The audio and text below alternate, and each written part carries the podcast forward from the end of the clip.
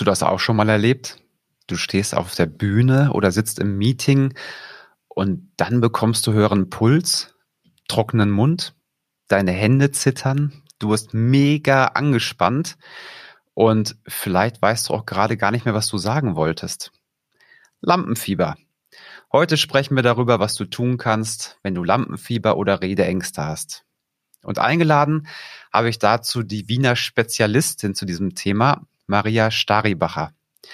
Frau Staribacher ist Sängerin, Schauspielerin und Lampenfiebercoach und damit natürlich voll im Thema. Hallo, Frau Staribacher. Schön, dass Sie da sind. Hallo, Herr Vollbracht. Danke für die Einladung. Freue mich sehr. Ich mich auch. Frau Staribacher, Sie als Schauspielerin, als Sängerin, hatten Sie nie Lampenfieber? Oh, doch. Ich habe großes Lampenfieber gehabt, vor allen Dingen in äh, besonders herausfordernden Situationen bei Prüfungen, also auch Schauspielprüfungen und äh, bei Castings oder Vorsprechen, wenn es darum gegangen ist, eben einen weiteren Job zu bekommen, dass es halt wieder weitergeht und dass ich ein weiteres Engagement habe. Und da habe ich sehr oft versagt. Ja, da war ich so mh, hm, verklemmt dann und ängstlich, so dass der berühmte Funke einfach nicht hat überspringen können. Und ich habe dann viele Jobs eben nicht bekommen. Hat meiner Karriere nicht gut getan. Ich glaube, das ist ja auch gerade als Schauspielerin dann brutal, weil man ja diese Emotionen abrufen muss. Und wenn man in der Situation verklemmt ist, sag ich mal, nicht aus sich rauskommt, dann ist es ja noch mal schwieriger mit dem Lampenfieber, ne? Anstelle jetzt von einer theoretischen Klausur zu schreiben in Mathematik. Ja, ich glaube, es ist ziemlich äh, egal, ob man sagt, man, man, man will ein Gefühl produzieren und herzeigen oder man will eine Rede halten oder hm, es gibt ganz unterschiedliche äh, Typen. Manche äh, können besser mündlich präsentieren, als eine schriftliche Arbeit zu schreiben zum Beispiel. Und bei vielen ist es aber umgekehrt. Also die meisten Menschen scheuen sich davor, vor anderen zu sprechen oder irgendeine Leistung zu bringen. Ja, es gibt Menschen, die haben Todesängste, wenn die etwas präsentieren müssen. Das ist wohl ja. wahr. Die sagen auch, das auch so, sie sterben tausend Tode, wenn sie das tun müssen. Und, und äh, dann passiert ein Fehler und sie wünschen sich nichts sehnsüchtiger, als dass sich die Erde auftut, um darin zu versinken. Nur die Erde tut sich mhm. nicht auf. okay, lassen Sie uns ja mal tiefer reingehen. Woher kommt das? Was sind die Auslöser dafür? Haben Sie da vielleicht mal ein Praxisbeispiel? Die Auslöser, ja, da gibt's ganz äh, unterschiedliche unterschiedliche Ansätze. Also unser Gehirn reagiert auf Angst. Einfach, das ist eine alte Geschichte, kann ich gerne erzählen. Stellen Sie sich vor, Sie gehen als äh, Steinzeitmensch durch den Urwald, haben vielleicht nur einen äh, Steinkeil in einer Hand, in der anderen Hand haben Sie ein Pilzkörbchen, wo Sie Pilze gesammelt haben und Sie gehen so dahin und Sie spüren den Moosboden unter den Fü Füßen und riechen das nasse Moos und Sie spüren die Sonne auf der Haut und dann fliegt eine Hummel vorbei und brummt ganz laut und im selben Augenblick springt ein Säbelzahntiger durchs Gebüsch. Und wir sind jetzt darauf programmiert, unser Leben zu retten. Und da gibt es eh die berühmten drei Möglichkeiten. Äh, der erste Impuls ist immer der zu fliehen, der zweite ist der zu kämpfen. Und wenn das, wenn beides nicht geht, weil man weder davonlaufen kann noch in, noch äh, kämpfen kann, dann äh, stellt man sich tot, tot, freeze, Todstellreflex oder man fällt in Ohnmacht. Ja und, und hofft halt so, dass man überlebt, dass äh, der Tiger dann nicht auf einen aufmerksam wird. Und das ist ein ganz altes Reaktionsmuster und das passiert heute immer noch so, wenn wir etwas als Gefahr einschätzen. Und das macht eben nicht unser kluger Verstand, unser Großhirn, der wäre viel zu langsam auch, sondern das macht das äh, limbische System, das emotionale Gehirn. Und das entscheidet, ist etwas gefährlich oder nicht und auch wie groß sind meine Fähigkeiten, heil aus dieser Situation herauszukommen. Und das ist eben auch beim Präsentieren so, wenn, wenn ich es noch nie gemacht habe, wenn das das erste Mal ist und dann sitzen da noch Vorstände vielleicht vor mir, die ich als große, große Autoritäten wahrnehme und ich weiß aber, hm, ich, bin, ich habe es noch nie gemacht, dann wird das Lampenfieber oder die Nervosität wahrscheinlich sehr groß sein. Und ja, das ist eine, eine, eine Urreaktion, da haben wir bis heute kein Update erhalten. Nur im, im Urwald haben wir dann die Stresshormone, die ausgeschüttet werden, abagiert. Das heißt, also in der Situation, wenn ich erkenne Gefahr, dann äh, veranlasst das Große in dem Fall, dass äh, Stresshormone den Körper überfluten mit Adrenalin, Noradrenalin und Cortisol. Und die bewirken dann verschiedene körperliche Zustände, wie Schweißausbrüche, wie Durchfall, wie ähm, Zittern, trockener Mund, Leere im Gehirn, ja, weil das ist ganz normal, wenn wir äh, kämpfen müssen oder davonlaufen müssen, brauchen wir im Körper die ganze Energie, um das Leben zu retten. Und das Großhirn ist sowieso viel zu langsam, also wird da das Blut aus dem Hirn äh, abgezogen und das verursacht uns dann auch oft die berühmte Leere im Gehirn oder im Blackout. Und diese, diese Reaktionen finden immer statt. Also auch im positiven Sinne, wenn wir etwas Gutes denken, dann wir werden äh, Glückshormone ausgeschüttet, der Körper fühlt sich anders an und unser Verhalten wird auch anders sein. Und in dieser äh, Art und Weise muss man dann eben auch sich überlegen, wer ist denn mein Säbelzahntiger? Ja. Ist das das Publikum? Wer ist es genau oder was, was löst das äh, in mir aus. Ja, und ich erzähle die Geschichte noch weiter, weil der Steinzeitmensch hat sich in seine Höhle retten können ohne größere Blessuren. Es sind ein paar Wochen ins Land gezogen und äh, dann verirrt sich eine große Hummel plötzlich in seine Höhle und er erschrickt ganz wahnsinnig und kann sich gar nicht mehr beruhigen und weiß nicht warum. Und das ist bei den meisten Menschen, die zu mir kommen, der Fall, dass sie nicht wissen, warum sie eine Präsentation erschreckt, warum das gefährlich ist. Sie machen einen tollen Job, sie managen eine ganze Firma, sie sind äh, bei den Kollegen mehr oder weniger beliebt, sie haben ein gutes Gehalt und alles Mögliche. Und dann sollen sie vor anderen Menschen sich hinstellen und einen Vortrag, eine Präsentation halten und sie werden unsicher und nervös. Und da muss man dann eben noch genauer hinschauen, was was ist denn da passiert? Und da gibt es oft äh, Auslöser aus der Kindheit, die einem dann nicht mehr bewusst sind, ja, weil unser Gehirn speichert ab, jetzt im Beispiel vom Säbelzahntiger, das Brummen der Hummel und im selben Augenblick der Säbelzahntiger, das ist verknüpft miteinander und unser Gehirn kann das nicht trennen und darum löst die Hummel einen, äh, diese, diese Reaktion aus. Ja. Und äh, beim Präsentieren ist das auch so. Unser Gehirn sagt, das fühlt sich an wie damals, als ich ein kleines äh, Mädchen war oder ein kleiner Bub war und äh, mich lautstark in den Mittelpunkt gestellt habe und dafür eine Ohrfeige bekommen habe.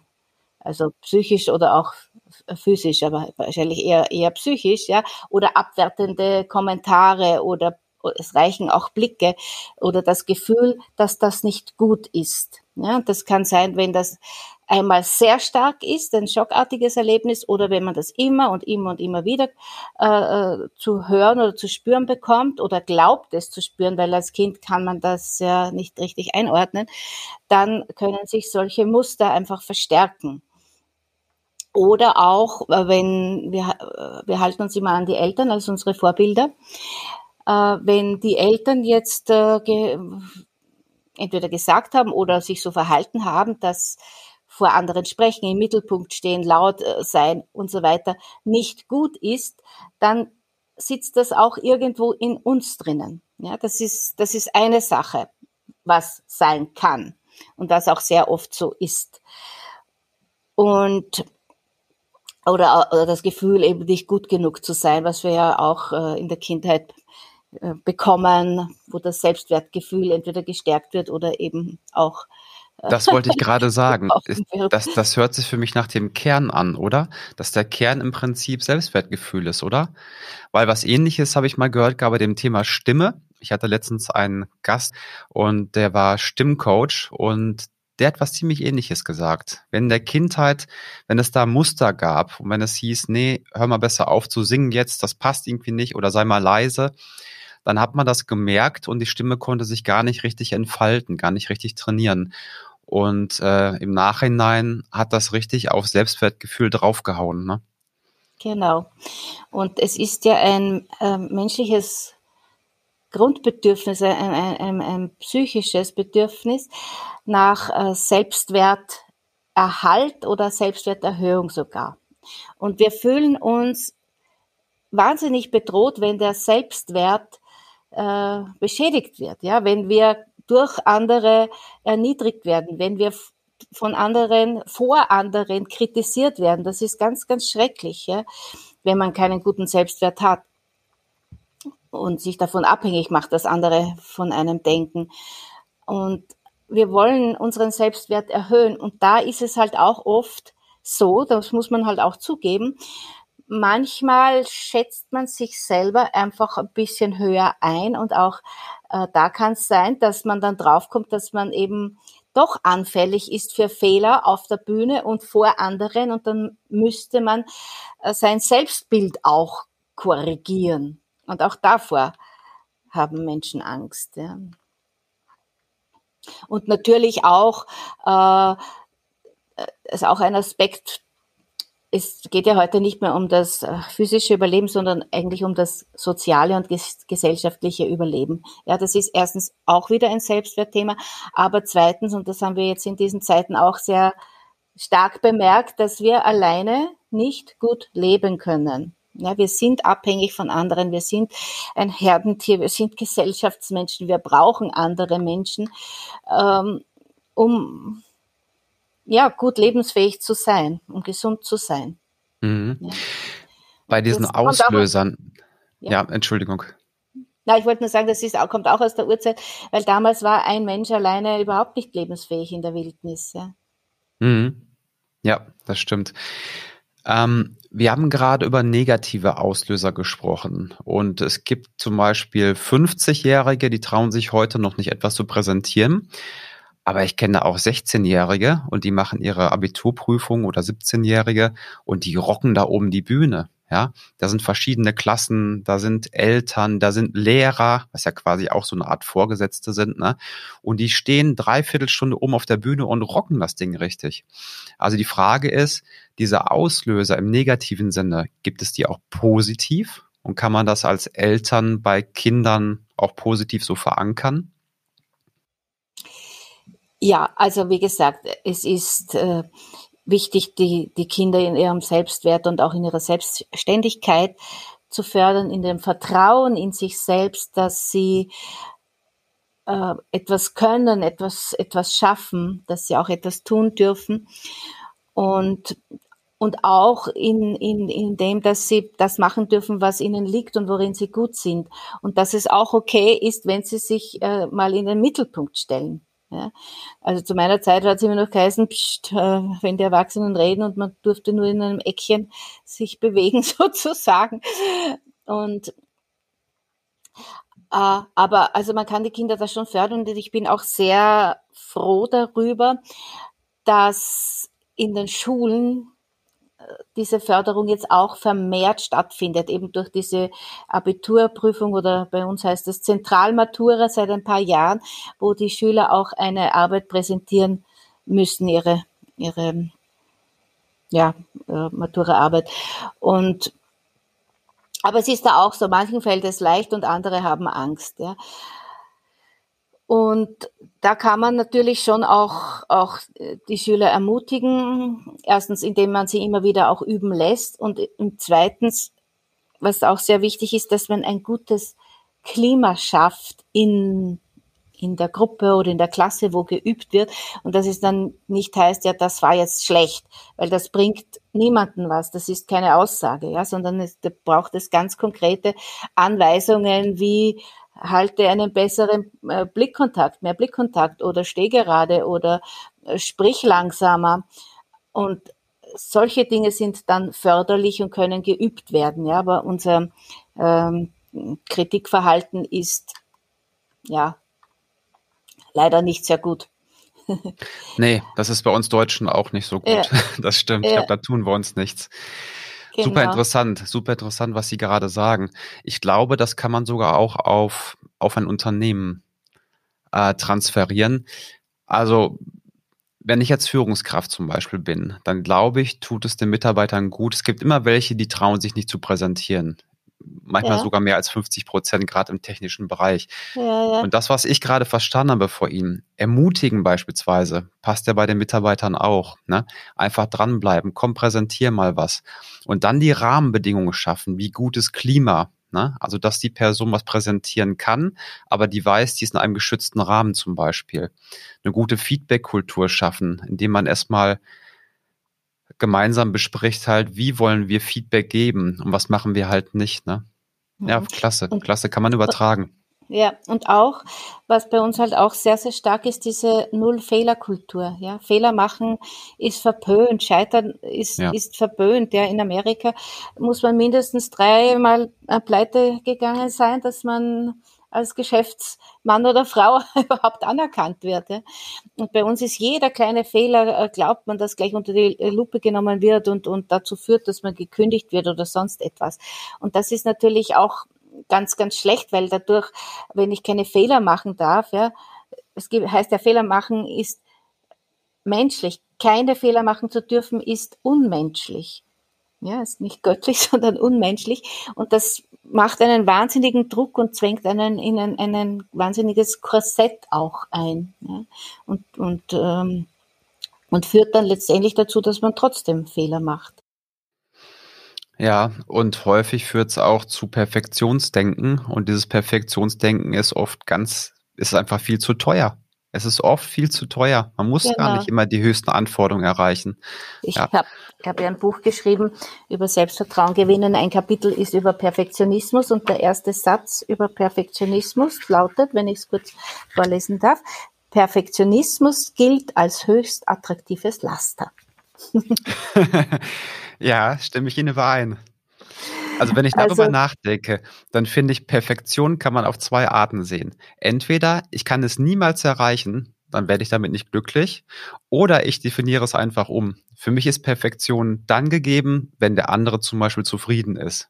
Ne? Das muss aber nicht mhm. alles sein. Das kann nur ein Teil von dem Ganzen sein.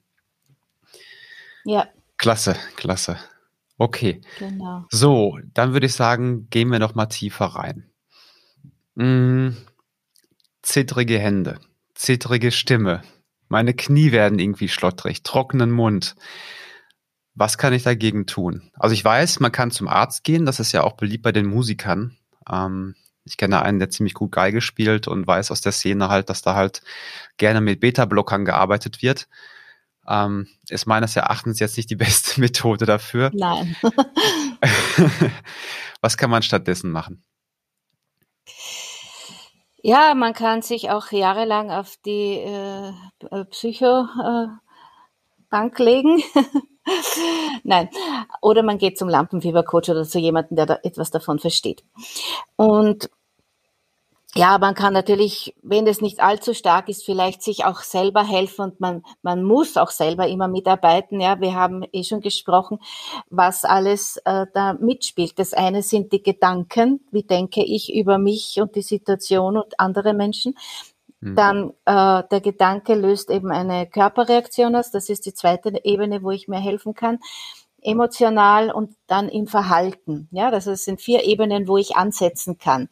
Und ähm, bei der Gedankenkontrolle läuft ja sehr viel unbewusst ab. Ja, und da muss man sich selber auf die Schliche kommen, was läuft denn da im Unterbewusstsein ab? Ja, das kann ich merken, wenn ich sage, aha, ich fühle mich nicht gut, was denke ich denn gerade? Unbewusst. Hm? Und da ist es schon auch hilfreich, wenn ein Coach an seiner Seite ist, weil der die blinden Flecken erkennt oder ich habe zum Beispiel eben Methoden auch, um diese unbewussten Dinge aufzuspüren und hervorzuholen. Speziell auch dann, wenn diese Verknüpfungen in der Kindheit liegen, wo man sich nicht mehr daran erinnert oder den Zusammenhang selber gar nicht herstellen würde.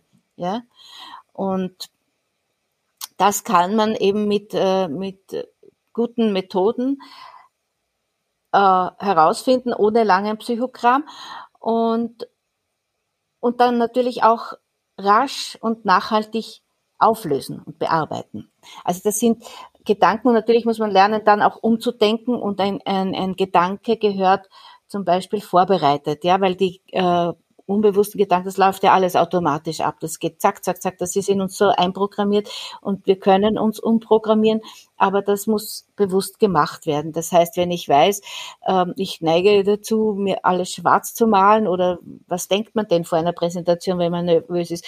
Hoffentlich äh, lachen mich die anderen nicht aus, hoffentlich vergesse ich nichts. Ja, man denkt in, in, in Katastrophen eigentlich, ja was ist, wenn äh, mir der, der, der Stift runterfällt oder mir das Wort nicht einfällt, anstatt zu denken, auch wenn das passiert, komme ich weiter und finde wieder den Faden oder ich schaffe das, ich mache das gut, ich kann ja äh, reden äh, und positive Gedanken. Und die müssen halt im Vorfeld sich zurechtgelegt werden und auch eingeübt werden, sonst fallen sie einem im entscheidenden Moment einfach nicht ein. Also da ist mit, mit Gedanken und auch mit inneren Bildern stark zu arbeiten. Wir denken in Bildern und es ist auch sinnvoll, sich auch ein positives Erfolgsbild von solchen Situationen selber zu erschaffen. Und, und das genügt natürlich auch nicht, wenn das nur einmal passiert, sondern das ähm, funktioniert durch regelmäßige Übung. Das sind die Gedanken man kann natürlich äh, Stresshormone auf der körperlichen Ebene abbauen, man kann ein bisschen Bewegung machen. Wer regelmäßig Sport macht, ist sowieso auch besser dran. Ähm, man kann, was sehr, sehr hilfreich ist auf der körperlichen Ebene, ist auf alle Fälle die Atmung, ja, weil Angst äh, beschleunigt meistens eben auch noch die, die Atmung und dann beginnt diese Schnappatmung und dadurch wird erstens die Stimme meistens höher und zweitens äh, hat, beginnt man schneller zu reden und drittens hat man das Gefühl, man hat zu wenig Luft, obwohl man in Wirklichkeit zu viel Luft hat und ähm, ich kenne mich ja da auch aus, weil ich ja eine Sprecherausbildung habe, weiß ich auch, da, da, dass sich das äh, Zwerchfell dann nicht mehr richtig entspannen kann. Ja, und das ist so die Grundlage.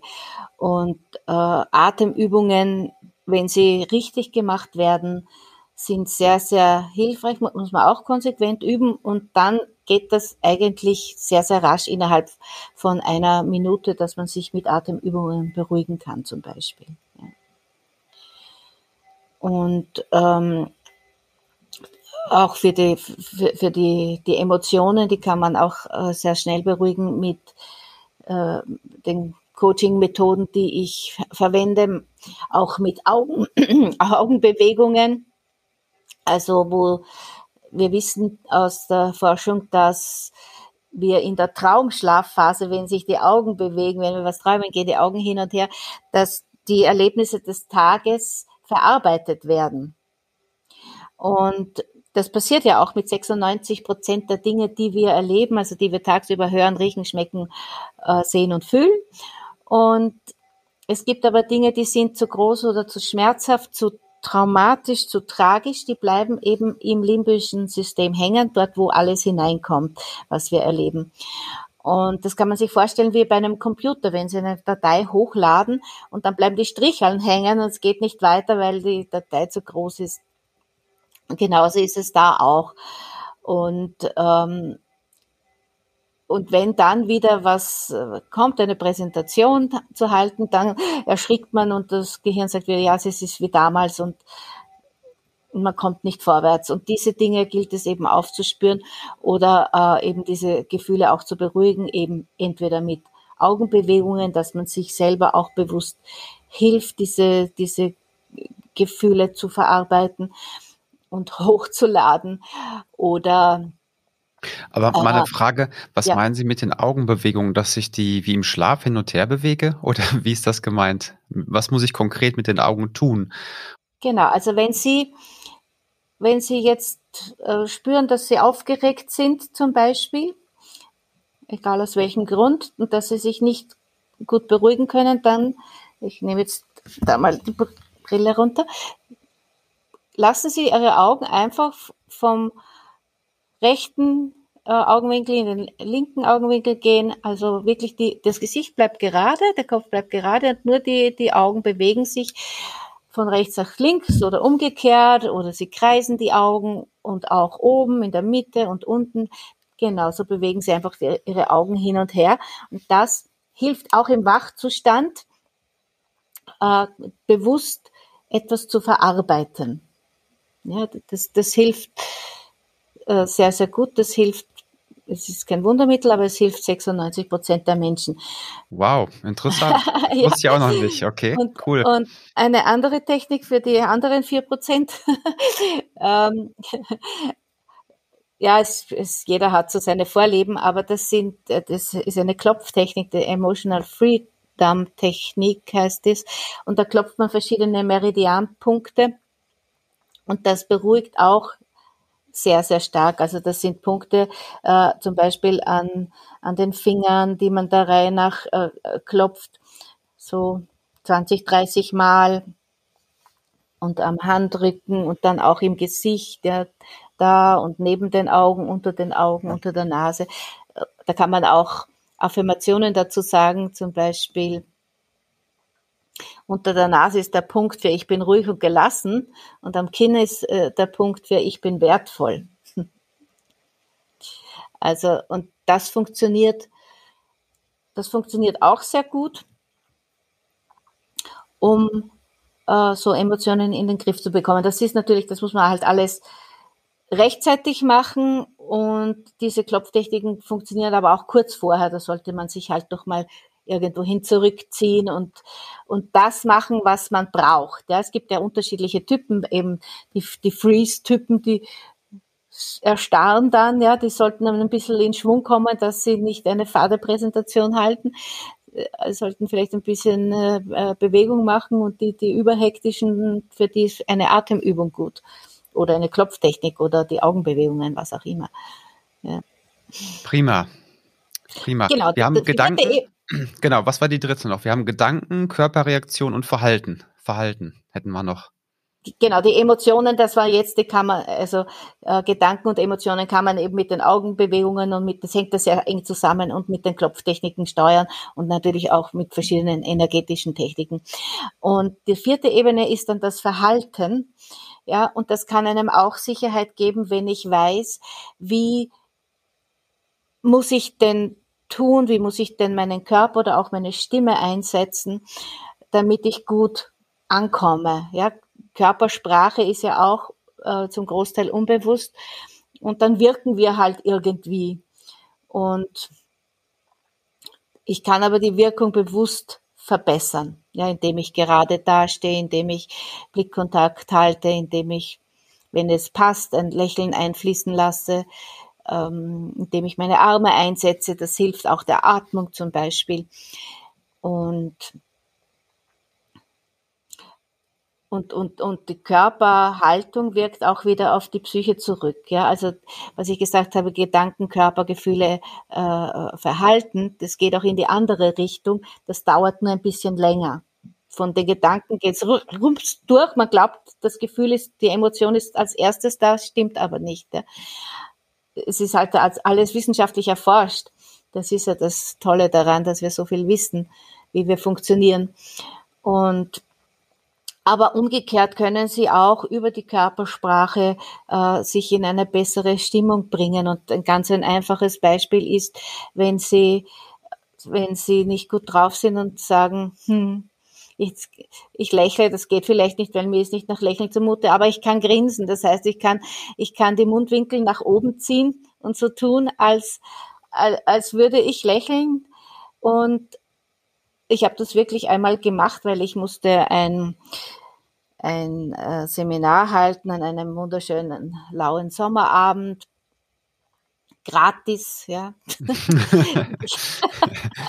hatte keine Lust, dorthin zu fahren und habe aber meine Trainerehre gesagt, das geht so nicht. Ich muss natürlich dorthin und gut drauf sein und halt eine gescheite, ein gutes Seminar abliefern. Und dann habe ich die Zeit, wie ich, wo ich dorthin gefahren bin in der U-Bahn, einfach mal gegrinst. Ja. Und erstens war es mal lustig, die Reaktionen der anderen Menschen zu bemerken. Damals gab es noch äh, weniger Handys, wo alle drauf gesehen haben. und, und innerhalb kürzester Zeit war ich wirklich froh, gestimmt und gut gelaunt und habe dann dort wirklich ein tolles Seminar abgehalten.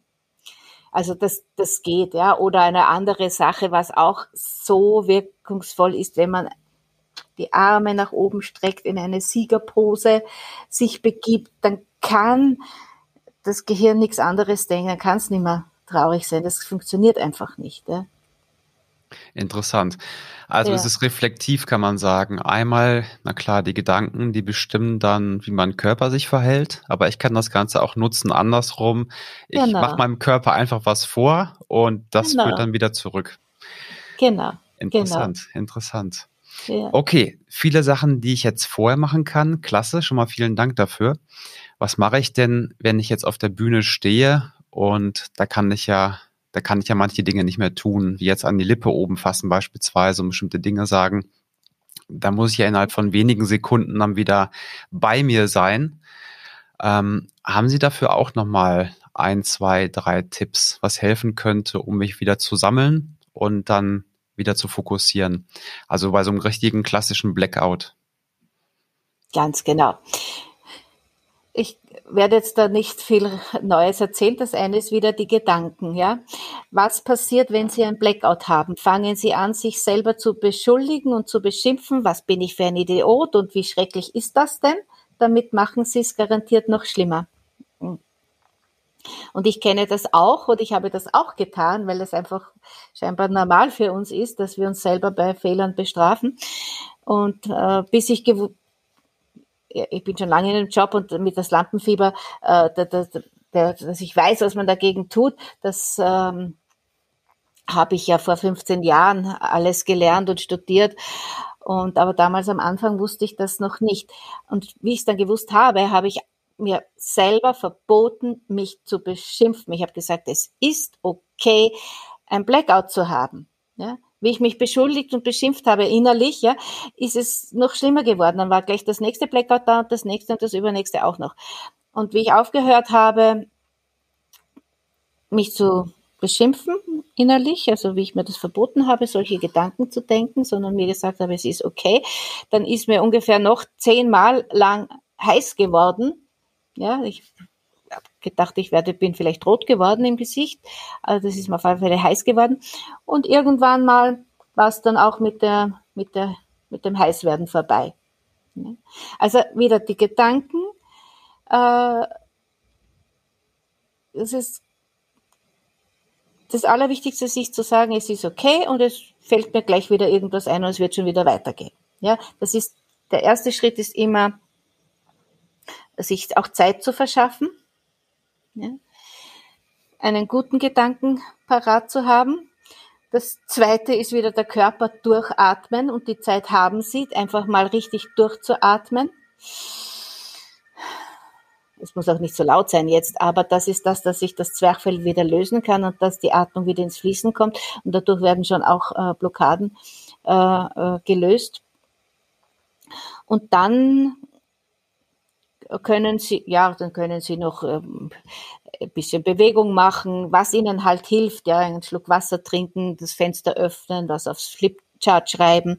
Sie können genauso gut etwas anderes erzählen, weil es weiß ja niemand, wie Ihre Präsentation aussehen soll. Dann machen Sie halt wo weiter, was Ihnen gerade einfällt. Äh, also das ist immer besser, als völlig aufzugeben. Sie erzählen halt etwas anderes, ja. Und wenn Ihnen gar nichts einfällt, dann erzählen Sie irgendeine äh, Geschichte von Ihren Kindern heute Morgen. Das ist auch besser. Dann sagen Sie halt, jetzt weiß ich gar nicht, wie ich darauf gekommen bin. Das ist auch noch besser, das ist die letzte Möglichkeit, ja, aber es ist auch noch besser, als gar nichts mehr zu sagen und abgehen zu müssen. Äh, oder Sie nehmen es mit Humor. Sie können es auch, auch öffentlich zugeben und sagen, Jetzt habe ich gerade den Faden verloren. Können Sie mir vielleicht weiterhelfen und sagen, wo ich gerade stecken geblieben bin? Das nehmen die meisten Leute mit Humor, dann wird äh, ein bisschen gelacht und dann passt es auch schon wieder. Ja? Und, das, und ein sehr wichtiger Punkt ist auch noch, wenn ich darf, erzähle ich noch eine Geschichte. Gerne, gerne, ja. ein, ein, ein berühmter und wirklich toller Redner, er hält eine Rede, äh, war voll im Saal und plötzlich mitten im Vortrag, mitten in einem Satz hält er inne und macht eine ganz, ganz lange Pause. Und dann spricht er wie gewohnt weiter. Und nach dem Vortrag kommt eine Dame zu ihm und gratuliert ihm und sagt, es war wieder so toll, so spannend und speziell diese eine Stelle, wo sie mit dem Vortrag mitten in einem Satz diese lange Pause gemacht haben. Kein Mensch hat gewusst, was danach kommt, sagt er. Sehen Sie, ich auch nicht.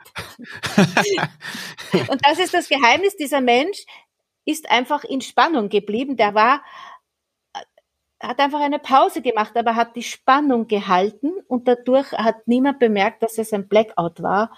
Ja, weil die Leute brauchen eh oft Zeit, auch um das mitzudenken und zu verarbeiten, was da gesagt wurde. Und wenn er angefangen hätte, jetzt habe ich ein Blackout und, und sich geniert hätte, dann wäre es peinlich geworden für alle. Aber so hat er quasi auf der Bühne öffentlich nachgedacht das Publikum hat ihm beim Nachdenken zugesehen und hat das spannend gefunden. So könnte man das übersetzen. Prima, klasse Geschichte. Klasse. Ja, ich liebe sie. ja. Ja, und also das ist ganz wichtig und ja, ich glaube auch, was wichtig ist, man darf nicht auf die Metaebene kommen. Also wenn ich gerade meinen Gedanken fasse und ich bin bei der Präsentation, dann sollte ich auch in diesem Tunnel bleiben ich darf nicht währenddessen rauskommen auf die Metaebene überlegen, äh, was mache ich jetzt als nächstes? Oder was denken die gerade wohl von mir? Oder der, der da vorne, der guckt so komisch, ne? Also ich darf nicht in die Bewertungsphase reingehen. Ich muss mir genau. wirklich sagen, egal was jetzt ist, ich kann es später bewerten und analysieren, genau. wie gut, wie schlecht das war, aber jetzt bleibe ich im Tunnel drin. Ja. Genau. Und genau. genau, wie Sie sagen halt. In der ähm, Konzentration ähm, im Fokus. Ja, Tunnel genau, möchte ich in dem Zusammenhang ja. nicht so gerne verwenden. Viele haben dann einen Tunnelblick und die, mhm. die sehen dann nichts mehr. Aber den Fokus auf die Präsentation, weg von sich selbst, weg von den Lampenfiebersymptomen. Man kann äh, wahrnehmen, okay, mein Herz klopft, es ist in Ordnung und dann wieder zurückkehren zur Präsentation, aber nicht sich selber beobachten. Das ist, das macht's nur noch schlimmer. Und, und weil Sie das Publikum angesprochen haben, das interpretieren wir oft auch falsch. Ja? Manche Menschen sitzen drinnen, die schauen ganz, ganz finster oder, oder fad aus. Und in Wirklichkeit ist das ein Ausdruck ihrer höchsten Konzentration. Und wir denken, boah, der schaut aber komisch. Ja? Oder Natürlich gibt es Menschen, die schütteln dann den Kopf und ähm, wenn es möglich ist, zum Beispiel, wenn mir das passiert in einem Seminar, dann frage ich nach. Äh, sie schütteln den Kopf, sind, sind sie nicht meiner Meinung oder was ist los? Und dann kann man, die meisten sagen, na na, ist eh nix. Ja, die denken an was anderes oder oder dann wird drüber diskutiert und dann kann man dieses das auch ausräumen, weil wenn es einmal ist, kann ich drüber hinweggehen, aber wenn da wer sitzt, der dauernd den Kopf schüttelt, dann irritiert mich das natürlich, ja, weil ich es sehr wahrnehme. Und man kann jemanden furchtbar aus der Fassung bringen, wenn man dauernd den Kopf schüttelt. Ja. Also man kann, kann Dinge auch aufnehmen, die da äh, im Publikum passieren oder auch wenn jemand äh, so skeptisch schaut und sagt, es ist schon so skeptisch. Und dann sagt er dann meistens eh, na, na, passt eh. Also ganz, ganz selten, dass jemand dann sagt, das ist so oder so. Oder viele haben sagen, echt, das habe ich nicht verstanden. Dann erkläre ich es halt noch einmal. Also das geht jetzt nicht in jedem Kontext, aber dort, wo es möglich ist, ist es immer gut, diese Dinge auch aufzunehmen, weil sie einen beeinflussen. Ja. Hm. Fragen zu stellen, genau, um es besser genau. deuten zu können, das Verhalten. Ja. Genau. Prima, haben wir schon richtig gute Tipps rausgefunden, finde ich. Also einmal vor der Präsentation, was man tun kann, dann nochmal, wenn man einen Blackout hat. Dann wäre jetzt meine Frage, ähm, manchen mag das genug sein und schon helfen, das ist prima. Wenn jetzt jemand da ist und der sagt, ist ja alles schön und gut, ähm, hilft mir noch nicht so viel weiter, ich würde gerne ein bisschen intensiver daran arbeiten, aber das dauert ja bestimmt Jahre, bis ich irgendwie Erfolge sehe. Wie ist das bei Ihnen von Ihren Coaches? Ähm, wie lange dauert sowas im Durchschnitt, wenn man das überhaupt so sagen kann vom Durchschnitt, bis man Erfolge ja, sieht? Das, das ist der Unterschied zur Psychotherapie und ich habe eine Freundin, die ist Therapeutin, die sagt, zu mir kommen die Leute länger. Ja, Therapie ist ein Langzeitkonzept, die müssen da oft jahrelang hingehen und Coaching-Konzepte sind Kurzzeitkonzepte und äh, das heißt, dass ein Thema in maximal zehn Stunden gelöst ist. Also natürlich kann ich jetzt nicht den ganzen Tag zehn Stunden durchmachen, das wäre kontraproduktiv, weil wir brauchen auch ein bisschen Zeit, um das zu verarbeiten. Aber man kann sagen, in einem Zeitraum von so, je nachdem, wie stark es ist und wie weit man auch kommen möchte, äh, von, von zwei Monaten ist ein, ein guter Zeitplan, wobei man sagen kann, dass es ab der ersten Stunde schon, schon wirkt und besser wird. Und mein Ziel ist es halt immer, dass die Menschen nicht nur sagen, ha, ich habe jetzt nicht mehr so viel Angst und, und ich mache weniger Fehler, sondern dass, dass sie sagen, es macht mir Spaß. Weil es ist einfach wunderschön, wenn man vor anderen Menschen das sagen kann, was man zu sagen hat. Es ist einfach toll, ja. Und ich weiß, viele Menschen haben schon Angst, sich in einem Seminar vorzustellen, den eigenen Namen zu sagen und was sie machen. Das ist für viele ein ganz ein großes Problem und ich habe das auch gekannt. Ja. Jetzt komme ich bald an die Reihe und habe schon angefangen zu, zu, zu zittern und was sage ich denn bloß? Ja. Und heute freue ich mich, dass ich oder auch bei einer, äh, wenn eine, irgendeine äh, Podiumsdiskussion ist und dann kann man sich aus dem Publikum melden, dann, dann stehe ich auf und sage, ach, ich bin die Maria Staribacher und ich mache das und das und dann wissen es 100 oder 300 Leute, wer ich bin und was ich tue es ist doch nichts Schöneres, als sich so bekannt zu machen. Mhm. Und dann stelle ich halt meine Frage. Aber genau das ist ein Umdenken, glaube ich, was manche Leute haben. Manche denken sich halt von damals, von der Kindheit oder so, dass sie sagen, man soll sich nicht in den Mittelpunkt stellen. Das gehört sich nicht. Ja. Ne? Wo die Amerikaner eine völlig andere Meinung haben. Das ja. tut denen auch viel besser als uns, ja, Deutschen, Österreicher, Schweizer, würde ich sagen. Genau, das ist ein anderes Denken. Genau. Und ich helfe im Prinzip diesen Menschen, weil das ist ja das innere Kind noch, wenn man das so bezeichnen kann, dass, dass da drinnen noch weiterspricht und sagt, hm, äh, das, das ist nicht gut. Der erwachsene Mensch weiß es ja, aber das Gefühl von damals ist noch nicht aufgelöst. Und da helfe ich als Coach, äh, dies, diese, diese hm, alten Gefühle und Muster, Denkmuster und Gefühlsmuster und Handelsmuster auch aufzulösen. Und das kann man eben nicht so gut alleine. Und dann sehe ich halt auch sehr viel, wie ist ein Mensch, ja, wie spricht der, wie, wie welche Haltung hat der, was ja auch alles dazugehört, wie atmet der beim beim Reden generell, auch wenn er nur bei mir sitzt, dann sehe ich schon, aha, ui, da muss man was mit der Atmung machen, weil ich weiß, in der Aufregung wird das noch schlimmer. Und dann hat, kriegt er keine Luft mehr und hat Beklemmungsgefühle, ja. Also, und das, das sieht halt nur ein Profi. Das sieht jemand, der sich mit dem nicht beschäftigt hat. An sich selber sieht man es ja auch nicht so. Ja, oder merkt's, merkt nur die Auswirkungen, aber man muss ja wissen, wo man ansetzen kann. Und genau, und so ist eben dieses, dieses Coaching-Konzept aufgesetzt, dass, ähm, dass ich eben schaue, was ist los. Und wir bauen auf der einen Seite diese unangenehmen äh, Gefühle ab, bearbeiten die Symptome, so dass diese ja, Ängste und Stressgefühle und Unsicherheit, Nervosität verschwinden. Und auf der anderen Seite eben äh, Sicherheit, Gelassenheit oder Begeisterung aufgebaut werden und ein gutes Präsentationsverhalten. Cool. Ähm, muss man nach Wien fahren? Oder kann man das auf Remote machen? also das heißt, was für eine Frage, muss man nach Wien fahren? Natürlich muss man mal in Wien gewesen sein. Das ist eine tolle Stadt. genau. Die andere Frage wäre besser gesagt, äh, kann man das auch remote machen? Ja, also ich habe eine Praxis in, in Wien und das ist natürlich auch sehr schön, wenn, wenn die Leute zu mir kommen, aber spätestens äh, seit diesen Zeiten, also ich habe auch schon vorher angefangen, online zu arbeiten und das ist eine sehr, sehr gute Methode. Und es funktioniert genauso wie jemand, äh, der wirklich bei mir in der Praxis sitzt, weil ja, die Technik ist gut und man, man hört sich, man sieht sich. Ich sehe trotzdem genug, was los ist und ich kann wirklich gut auch online arbeiten und jeder hat den Vorteil, nirgendwo hinfahren zu müssen und eben wenn man jetzt nicht in Wien lebt, sondern in Deutschland oder in der Schweiz, dann sind, ist die Möglichkeit trotzdem da, mhm. Äh, mit mir zu arbeiten. Wo findet man Sie denn im Internet? Im Internet findet man mich unter www.lampenfiebercoaching.at. Das ist so eine Seite, wo man auch mit mir in Kontakt treten kann und sich äh, dann auch online einen Termin vereinbaren kann, einen ersten kostenlosen, wo man bespricht, was, was los ist und wie man die Sache angehen kann, damit sich das bessert. Und